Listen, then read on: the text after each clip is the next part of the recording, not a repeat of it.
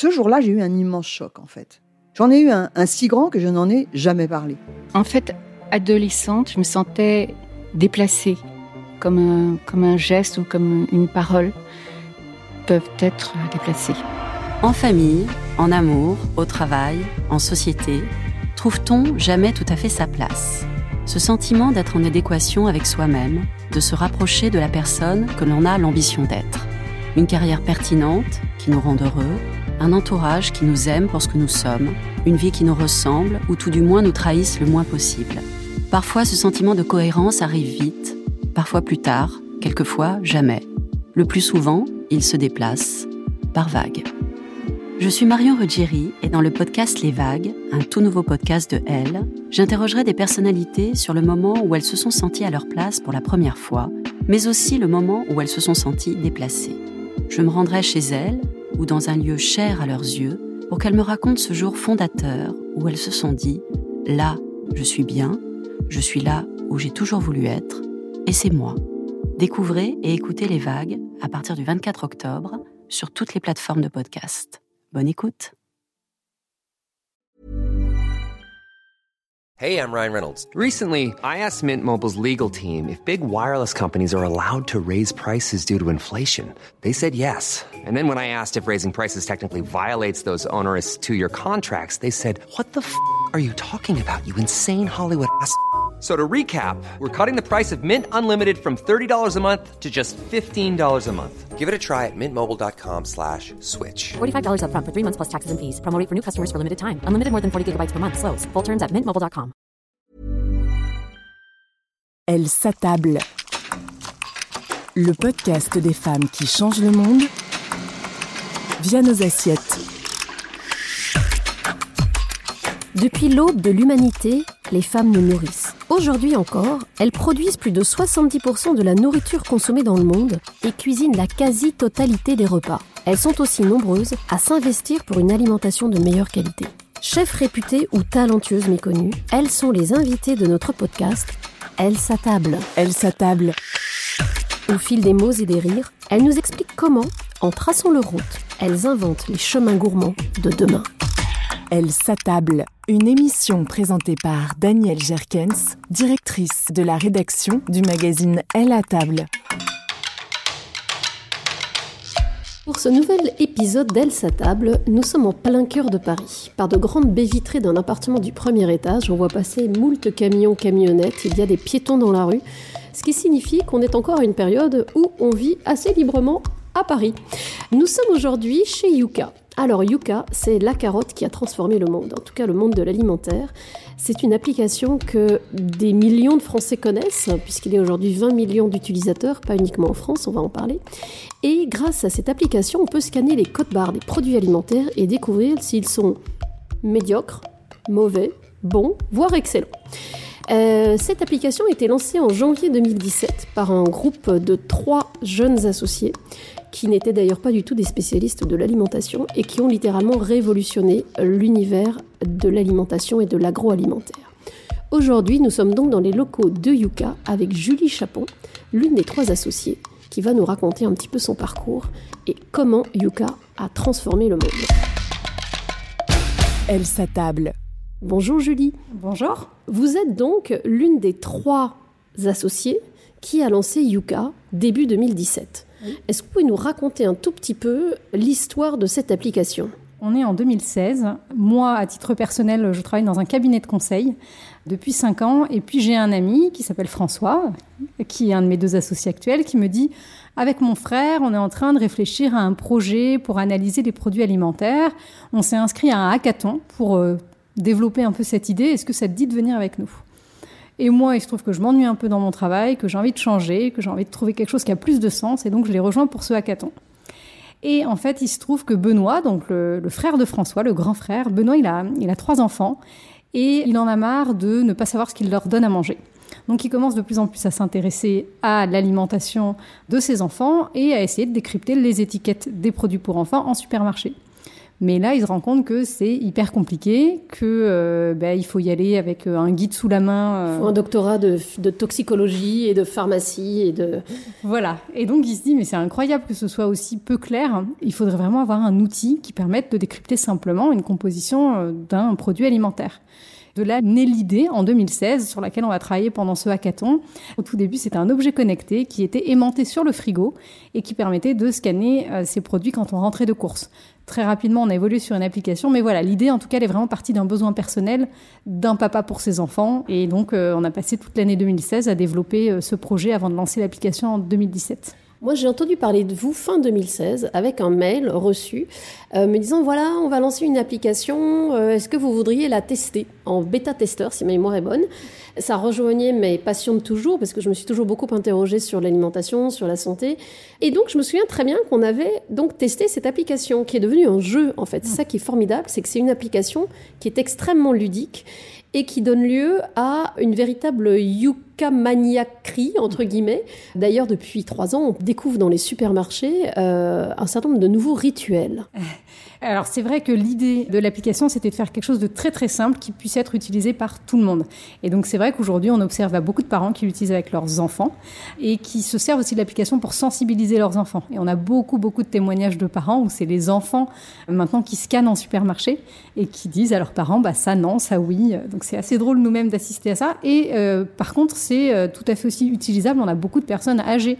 On a des personnes qui ont plus de 80 ans qui utilisent l'application parce que le fonctionnement est très simple. Et donc c'est vrai que nous-mêmes, quand on va faire les courses, euh, c'est pas rare qu'on observe des gens qui sont en train de scanner, donc ça nous fait toujours plaisir. Succès monstrueux, colossal avec un grand K, euh, puisque vous avez à peu près 20 millions d'utilisateurs, 20 millions d'utilisateurs Oui. euh, sur deux continents aujourd'hui, l'Europe et l'Amérique du Nord. Est-ce que vous attendiez un tel succès? Quand on a lan- lancé l'application, non, on s'attendait pas euh, du tout à avoir un jour euh, 20 millions d'utilisateurs. Après, quand on a lancé l'application en janvier 2017, on a tout de suite senti par contre que ça prenait très très vite. À la fois beaucoup grâce au bouche à oreille, c'est-à-dire qu'une personne qui téléchargeait l'application, qui la testait, en parlait à 10 personnes autour d'elle, et aussi grâce aux retombées médias. Et tout ça a fait que effectivement, la première année, on s'était fixé un objectif d'atteindre 10 000 utilisateurs en un an, ce qui est beaucoup pour une application, et on a atteint un million en un an, ce qui nous a posé aussi quelques soucis puisqu'on n'avait pas du tout Oui, il a fallu construit digérer, entre guillemets. euh, Ouais, et puis la solution technique qu'on avait construite derrière l'application, elle permettait pas de supporter autant de monde. Donc en fait, à chaque fois, par exemple, qu'on avait une retombée média et notamment un passage télé, l'application elle plantait complètement. Oui, donc les serveurs plantaient. ouais, Voilà, donc les gens se plaignaient, disaient c'est nul votre application. Donc on a passé six mois à tout reconstruire ce qu'on avait construit, à que- dimensionner. à euh, redimensionner le, le- voilà. Effectivement, on s'attendait pas à ce que ce soit aussi fort. Ce qui est très intéressant, c'est que ça a eu des conséquences directes. Alors pas uniquement sur les consommateurs, puisqu'effectivement les consommateurs ont fait des choix différents, mais ça a eu des conséquences aussi assez rapidement sur les producteurs. Je m'explique. J'ai toujours pensé que l'arme la plus puissante que nous avions tous était notre carte bleue, plus que le droit de vote d'une certaine façon aujourd'hui. Et ce qu'on constate, c'est que depuis le lancement de Yuka, beaucoup d'entreprises agroalimentaires se sont mis à revoir les recettes de leurs produits pour devenir Yuka compatibles. Est-ce que vous nous le confirmez? Oui, oui, je, confirme, à tel point que nous, on a dû créer un poste chez Yuka de chargé de relations avec les marques, parce qu'on avait beaucoup, beaucoup de demandes. Et il se trouve que effectivement, les marques, à la fois, euh, reformulent des produits existants en supprimant des additifs controversés, en réduisant les taux de sel et les taux de sucre, mais aussi euh, maintenant euh, nous sollicitent en amont, dans la phase de conception de leur nouvelle gamme de produits, pour vérifier que, euh, eh ben, que leurs produits sont bons. Donc on est beaucoup sollicité euh, dans la phase de R&D en nous disant bah, quel va être le score de mon produit. euh, Et voilà. dans ce cas-là, ils vous envoient la composition Oui. Du produit, Oui. vous vous la passez dans la moulinette de l'algorithme et Tout vous leur fait. dites voilà le résultat c'est ça. Voilà, on leur dit le résultat c'est ça, et quand il est pas bon, ben, on leur explique, et ensuite ils reformulent jusqu'à ce que ce soit bon. Donc oui, aujourd'hui, euh, nous, on a été en contact avec à peu près tous les grands groupes industriels. On parle de l'agroalimentaire, mais il y a aussi toute la partie cosmétique. Et on a été en contact avec tous ces groupes qui sont tous en train de reformuler leurs produits. Et euh, il y a eu une grosse annonce il y a un peu plus d'un an maintenant d'Intermarché, notamment, qui a annoncé officiellement qu'ils allaient reformuler 900 produits et supprimer 142 additifs controversés Excellent. grâce à Yuka. Donc ça, ça a été vraiment aussi une nouvelle étape parce que jusqu'à présent, quand les médias interrogeaient les groupes industriels qui reformulaient les produits, les groupes industriels avaient du mal à dire que c'était grâce à Mhm. Yuka. Et du jour où Intermarché a publiquement euh, annoncé euh, que c'était grâce à Yuka, bah, ça s'est accéléré et euh, la plupart des grands groupes ont accepté de témoigner aussi. Et on a fait une grande mesure d'impact qui est disponible sur notre site web hein, si vous tapez Yuka mesure d'impact. Et on a plein d'exemples dans la mesure d'impact de produits que les industriels ont accepté de nous donner en exemple, qu'ils ont reformulé avec le détail de ce qu'ils ont changé grâce à Yuka.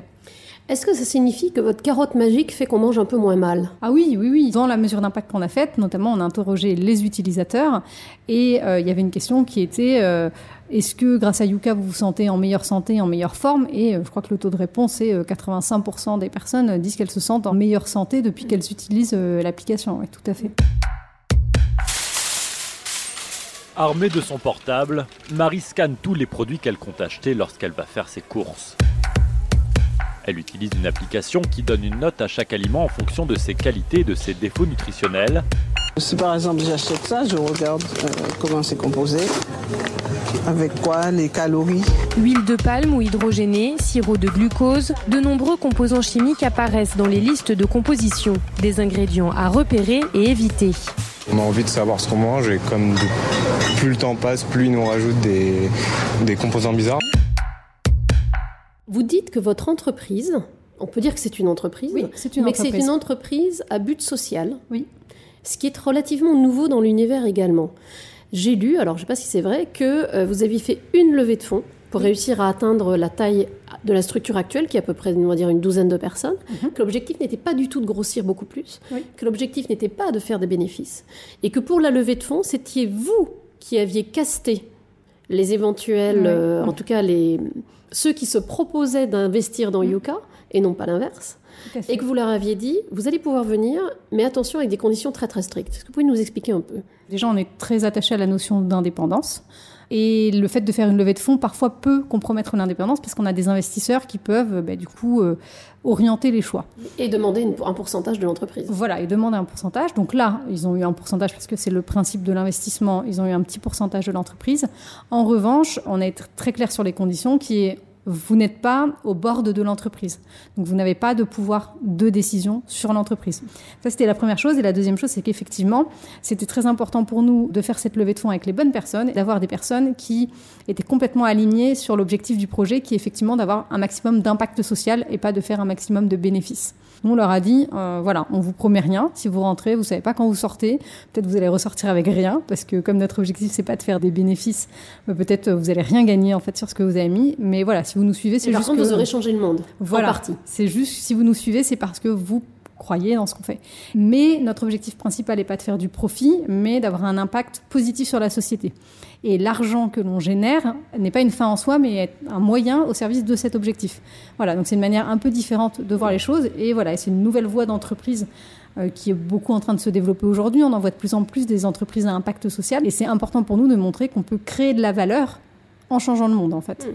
Alors justement, d'où viennent les revenus? Parce qu'il y a eu un certain nombre de polémiques, on va dire, sur euh, oui, mais alors Yuka forcément se fait financer, euh, peut-être y compris en donnant des conseils aux industriels. Aujourd'hui, on a quatre grandes sources de revenus. La première, c'est la version premium de l'application. Donc c'est le business model assez classique des applications mobiles. C'est-à-dire que l'application Ryan Reynolds here from Mint Mobile. With the price of just about everything going up during inflation, we thought we'd bring our prices down. So to help us, we brought in a reverse auctioneer, which is apparently a thing.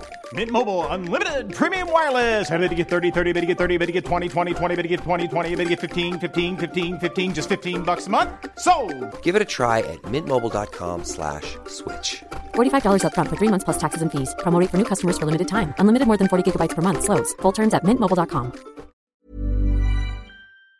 Elle est gratuite, mais pour accéder à des fonctionnalités supplémentaires, des fonctionnalités premium, il y a un système d'abonnement euh, qu'on vend, nous, 15 euros par an.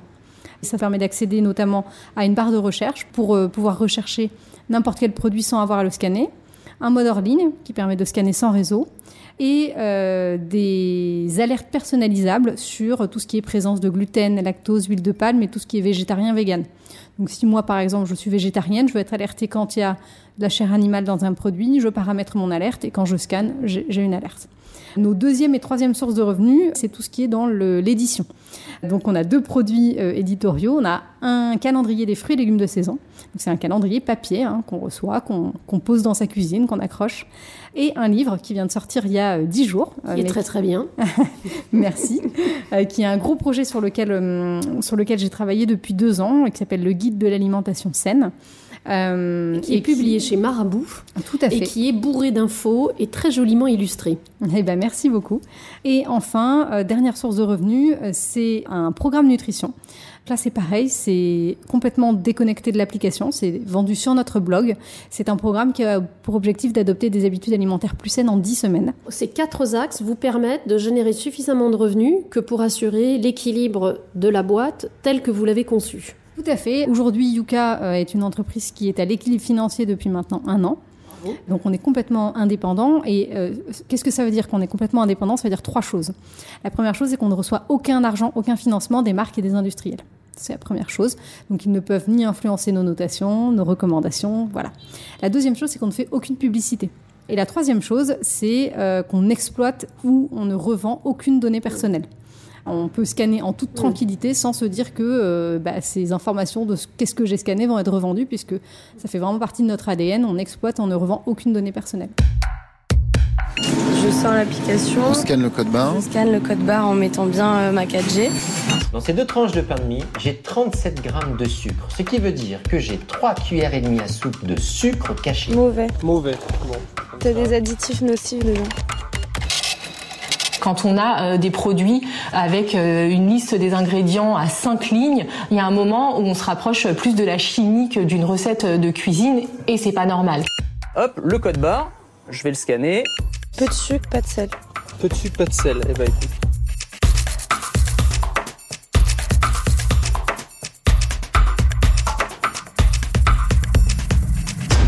Elle s'attable. Qu'est-ce qui, dans votre histoire personnelle, vous menait à cela? Vous êtes une jeune fille, enfin une jeune femme qui avait grandi dans les Yvelines, classe moyenne, études classiques, pas de passion particulière pour l'alimentation. Alors j'avais un intérêt pour l'alimentation quand même depuis un moment, c'est quand même un sujet qui m'a toujours intéressé et il se trouve que mes deux stages de césure euh, de mon école, je les ai faits chez Nestlé et chez Mondelez, deux groupes agroalimentaires parce que j'avais déjà cet intérêt pour l'agroalimentaire. Il se trouve que ces deux stages, je me suis dit, oulala, c'est pas du tout euh, en fait ce que j'imaginais du monde de l'agroalimentaire. Euh, donc ça m'a un petit peu euh, fait changer d'avis. Et après, quand j'ai commencé à chercher du travail, à chercher mon premier, mon premier boulot, là par contre, j'avais très envie de contribuer à quelque chose de positif ou qui ait un impact positif sur le monde. Et donc, quand je suis sortie d'école, j'avais très envie de travailler dans le commerce équitable. Sauf que bah, du coup, c'était il y a dix ans, il n'y avait pas grand-chose. Bah, du coup, complètement par défaut, j'ai fini par m'orienter vers le conseil et par abandonner un petit peu mes, mes envies initiales. Et après, sur la question de l'entrepreneuriat, là par contre, il n'y avait rien dans mon parcours qui me prédestinait à ça, puisque je viens d'un milieu où effectivement, j'ai aucun entrepreneur euh, dans mon entourage. Euh, c'est vraiment la rencontre avec, enfin la rencontre, le, la discussion avec François et Benoît qui s'était. Euh, oui, c'est l'occasion qui a fait. Voilà, où je me suis dit, mais en fait, c'est génial de travailler pour son propre projet, être à mm. son propre compte et avoir les mains complètement libres de ce qu'on fait. C'est vraiment génial, en fait. voilà. Et là, ça a été un déclic. Après l'Europe, donc pour l'instant, il y a une bonne partie déjà des pays européens occidentaux qui ont, qui ont Yuka. Donc on a toute la partie francophone, France, Belgique, Suisse. Luxembourg. Voilà, il y a l'Espagne qui est un gros marché, on va dire, entre guillemets. L'Angleterre. Oui. Là, ce qui arrive. Ah, on a l'Italie qui vient d'être lancée il y a deux semaines aussi. Euh, donc euh, tout nouveau pays d'Europe. Et ce qui arrive en Europe, ça va être euh, là, ça va être Allemagne et Portugal. D'accord. Et les États-Unis également qui ont été lancés qui, euh, les États-Unis qui ont été lancés au mois de mai avec le Canada. Oui. Et plus récemment, on a aussi lancé l'Australie. Comment ça se passe sur le marché américain? Parce que là, on se dit que c'est, comment vous dire, c'est carrément tapis rouge. Enfin, il y a un boulevard pour vous. Alors oui et non, parce que, alors déjà, les États-Unis, c'est compliqué d'en parler comme d'un seul et même mhm. pays, parce que en fonction des États, en fait, les mentalités sont très différentes. Mhm. Donc déjà, on observe des grosses disparités où il y a des États où bah, il y a personne qui utilise l'application. Euh, Quelque part dans le centre. Euh, voilà. Hein? Et par contre, beaucoup de téléchargements du côté de New York et voilà, San Francisco. Voilà, donc c'est très localisé. Et après, voilà, c'est aussi un un, marché très à part, très nouveau pour nous, ne serait-ce qu'en termes de communication, où en Europe, en fait, on a toujours marché beaucoup sur le bouche à oreille, mais sur un pays continent comme les États-Unis, c'est très compliqué de se dire que le bouche à oreille va suffire à se faire connaître. Le, le développement est un peu plus lent et un peu plus compliqué parce que ça nécessiterait en fait d'y mettre beaucoup plus de budget pour faire là de la communication, ce qu'on a, ce qu'on n'a jamais vraiment fait. Surtout que pour l'instant, les canaux de communication sont un petit peu encombrés Voilà. avec la présidentielle. Voilà, et il se trouve qu'on a lancé aussi en pleine période euh, de Covid, donc c'est pas la période la plus évidente parce que euh, bah, c'est sûr que personne n'a envie d'aller passer des heures dans un supermarché à tripoter tous les produits en, en cette période. On a beaucoup hésité, mais on a lancé quand même parce qu'on s'est dit, on sait pas quand ça va finir cette période. Est-ce qu'on décale tous nos projets de deux ans ou est-ce qu'on lance quand même? Et on a décidé de lancer. L'Allemagne également gros projet. Est-ce qu'il y a d'autres euh, pays à venir? Ou est-ce que vous êtes limité sur les lancements par un certain nombre de facteurs euh, plus techniques? Alors, il y a ce qu'on appelle les lancements opportunistes, comme les États-Unis ou le Canada, où c'est des, pays où on n'a pas grand-chose entre guillemets à faire, dans la mesure où l'appli est déjà traduite en anglais, l'anglais est déjà une langue qu'on supporte. C'est assez facile entre guillemets d'ouvrir un pays. Il y a quand même la problématique de la constitution de la base de données produits, mais voilà, sur les États-Unis, c'est assez simple. Et après, il y a euh, une autre façon de faire, qui est de regarder quelles sont les demandes qu'on reçoit de pays dans lesquels on n'est pas encore lancé. C'est ce qu'on a fait pour l'Europe. Et là, on a regardé. Et les pays pour lesquels on recevait le plus de demandes, c'était Italie, Portugal, Allemagne. Alors, on n'est pas limité en termes de nombre. Forcément, il y a des pays qui demandent plus de temps. euh, par exemple, quand il y a des langues que personne ne parle dans l'équipe. Mais ça reste faisable. Là où ça va être plus compliqué, c'est quand on va être sur des alphabets qui sont pas le même alphabet qu'on utilise. Donc tout ce qui va être euh, voilà euh, Asie, Monde arabophone, voilà, tout à fait. Là, ça va être plus compliqué. On a beaucoup de demandes, par exemple, du pays du Maghreb. Mais c'est très compliqué aujourd'hui pour nous d'arriver à décrypter des listes écrites en, en- en arabe. C'est très difficile, mais ça ne veut pas dire qu'on n'ira pas un jour. Comment imaginez-vous Yuka dans 5 ou 10 ans? Alors, moi, ce que je dis Question souvent... qu'on vous pose tout le temps. Ouais, ce que je dis souvent, c'est que j'espère, alors peut-être pas à 5 ou 10 ans, mais disons à 30 ans. Si j'imagine Yuka dans 30 ans, moi, ce que je dis souvent, c'est que j'espère que Yuka n'existera plus. On n'en aura plus besoin. On n'en aura plus besoin. Parce que si on a encore besoin de Yuka dans 30 ans, c'est que on n'a pas trop réussi à changer les choses ou alors pas assez vite. Bon, dans 5 ou 10 ans, je me fais peu d'illusions parce que changer les choses, ça prend du temps. Mais dans 5 ou 10 ans, euh, j'ose espérer qu'on aura, voilà, qu'on aura euh, beaucoup changé les choses, non seulement en France, en Espagne ou dans les pays européens dans lesquels ça commence à pas mal bouger, mais aussi à plus vaste échelle, aux États-Unis, Canada. Voilà, si on arrive à faire bouger les choses aux États-Unis, ce sera incroyable, un incroyable succès pour nous. Euh, Ça sera même sans doute mieux que ce qu'aura réussi à faire Michelle Obama. J'ai envie de dire chapeau. Bah, c'est- marrant parce que dans la mesure d'impact qu'on a faite, euh, euh, il y avait une question qui était est-ce que vous pensez que Yuka peut avoir plus de poids pour faire changer les, les choses que les pouvoirs publics? La réponse est oui. Voilà, et c'était, euh, je crois que c'était un truc genre euh, 87% des utilisateurs qui disaient oui. Voilà, donc c'est c'est incroyable de dire que les gens ont- enfin, nous font plus confiance pour faire changer les choses qu'ils ne font confiance au pouvoir euh, public. Donc voilà, donc si on a réussi à changer les choses à grande échelle, et pas seulement à l'échelle euh, de la France ou à l'échelle européenne, ce sera vraiment génial pour nous. Le fait d'être une femme a-t-il, d'après vous, changé votre parcours ou changé votre manière de voir les choses? Ou pas du tout? Je sais pas, c'est difficile à dire, probablement. Parce qu'en euh, plus, être une femme euh, dans le milieu de l'entrepreneuriat où il y a quand même relativement peu de femmes, je pense que j'ai pris conscience euh, d'un certain nombre de choses que j'ai du coup moi-même essayé de changer dans ma propre entreprise ou dans ce que voilà ou dans mes interventions, voilà. Et j'ai essayé de transmettre aussi ça à mes associés, parce que je suis quand même associée avec deux hommes, et de leur voilà, de leur transmettre les problématiques que moi je peux rencontrer, ou euh, ou de leur exprimer qu'en tant que femme, euh, tout, tout est pas forcément aussi facile que pour eux, que le crédit qu'on m'accorde euh, est pas forcément le même qu'on leur accorde à eux. Donc oui, je pense que ça a influencé ma manière de gérer l'entreprise et de vouloir euh, construire l'entreprise et les salariés qui sont derrière. Pensez-vous que les femmes vont changer le monde? Euh, les femmes, euh, pas forcément plus que les autres, hein, j'espère euh, les femmes et les hommes. Euh, J'ose espérer que euh, voilà, tout le monde. Ce n'est pas une histoire de genre. Voilà, c'est pas une histoire de genre, avoir envie de changer le monde. Ça devrait pas être une histoire ni de femmes ni d'hommes. Après, je sais que euh, j'ai plus le chiffre en tête, mais je sais que par exemple sur toutes les entreprises à impact social, je sais que par exemple les femmes sont beaucoup plus représentées dans l'entrepreneuriat des entreprises à impact social que dans, dans l'entrepreneuriat en général. Classique. Donc euh, tant mieux si en fait euh, la transition euh, est un peu euh, tirée euh, davantage par les femmes, tant mieux. Mais euh, voilà, changer le monde, ça doit venir de, de tout le monde. Et j'imagine que vous êtes d'accord avec l'idée qu'on peut transformer le monde par les assiettes? Complètement, oui, oui. Euh, on, peut, on, peut, transformer le monde par les assiettes. Bah, déjà, transformer notre santé. Et quand on transforme notre santé, on transforme plein de choses. Hein, parce qu'au-delà d'être euh, d'être en meilleure santé de manière individuelle, on transforme tout un système. Hein. C'est le système de santé aujourd'hui euh, en France et dans plein de pays. je dirais, il est complètement. il est tabou. Voilà. Il y a quand même énormément aujourd'hui de pathologies modernes qui sont liées à l'alimentation. Énormément, énormément. Donc en mangeant mieux, on adresse aussi ce, problème-là. Et puis euh, changer le monde en changeant notre assiette, euh, pareil sur le, tout ce qui est dimension environnementale. On mange trois fois par jour, donc on a autant, autant. d'impact sur l'environnement. Forcément, en changeant le contenu de nos assiettes, on peut complètement avoir un impact sur la planète en fait. Merci Julie Chapon pour cet entretien passionnant. Ben, merci à vous. L'application Yuka est donc disponible absolument partout. Nous vous encourageons fortement à la télécharger et à l'utiliser. Vous allez voir, il y aura des grosses surprises. Et rendez-vous bientôt pour un nouvel épisode d'Elle s'attable, le podcast du magazine Elle à table. Elle s'attable. Le podcast des femmes qui changent le monde via nos assiettes.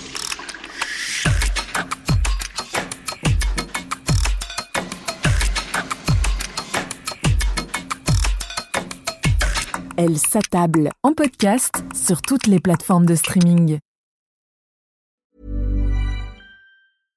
Catch those springtime vibes all over Arizona. Break out of the winter blues by hitting the water at one of our lake and river parks. Take a hike among the wildflowers. Just make sure to stay on the trails and leave the flowers for the bees. Discover Arizona's best kept secret and visit azstateparks.com slash amazing to start your springtime adventure.